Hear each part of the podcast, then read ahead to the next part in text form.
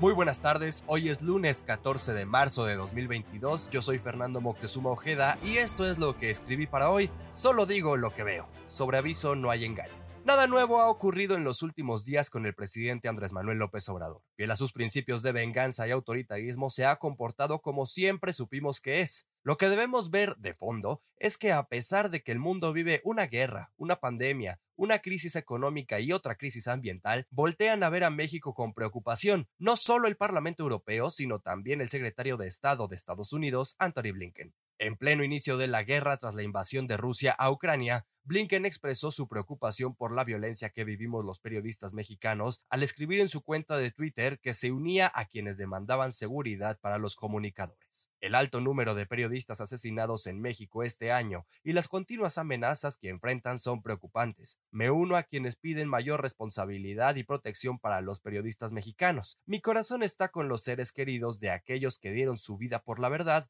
publicó el secretario el 22 de febrero. Ante esto, Andrés Manuel descalificó para variar los cuestionamientos como una injerencia de Washington y pidió de favor que se informen y que no actúen de manera injerencista porque México no es colonia de Estados Unidos ni un protectorado. Posteriormente, el Parlamento Europeo pidió simplemente que se garanticen las protecciones a periodistas y activistas al observar con preocupación las duras y sistemáticas críticas formuladas por las más altas autoridades del gobierno mexicano contra los periodistas y su labor, a lo que el presidente volvió a remeter enfurecido ahora contra los eurodiputados. México ha dejado de ser tierra de conquista y como muy pocas ocasiones en su historia, se están haciendo valer los principios de igualdad y democracia, aseguró en un comunicado emitido de manera sorpresiva al filo de las 22.30 horas el 10 de marzo. Para la próxima, infórmense y lean bien las resoluciones que presentan antes de emitir su voto. Y no olviden que ya no somos colonia de nadie. México es un país libre, independiente y soberano, aseguró el documento escrito con las vísceras. Los calificativos de borregos, injerencistas, conservadores y los que se acumulen ya están por demás sabidos. Lo sustancial aquí es que una vez más queda demostrado que el presidente Andrés Manuel López Obrador, como Gabino Barrera, no entienden razones andando en la borrachera de poder.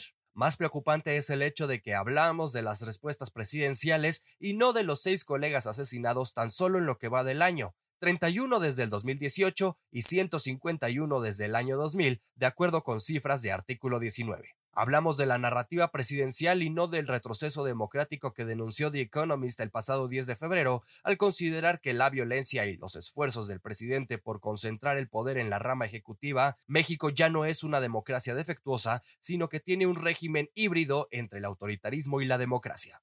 En su índice democrático 2021, México ocupa el lugar 86 de 167 y determinó que el índice democrático del país ha caído año tras año desde 2010, pasando de 6.93 a 5.57, niveles de países como Nigeria o Uganda. Lo mismo sucede con la violencia contra los periodistas, donde los seis reporteros asesinados durante 2022 nos colocan por encima de países como Siria, Irán o Yemen.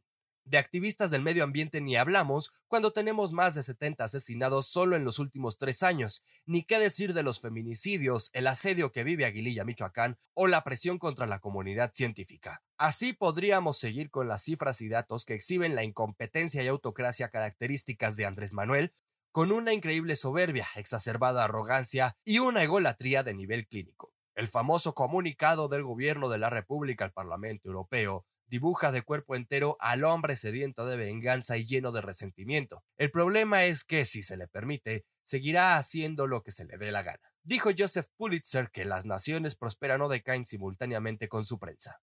Yo solo digo lo que veo. Postdata, pero ahora es diferente, ¿verdad?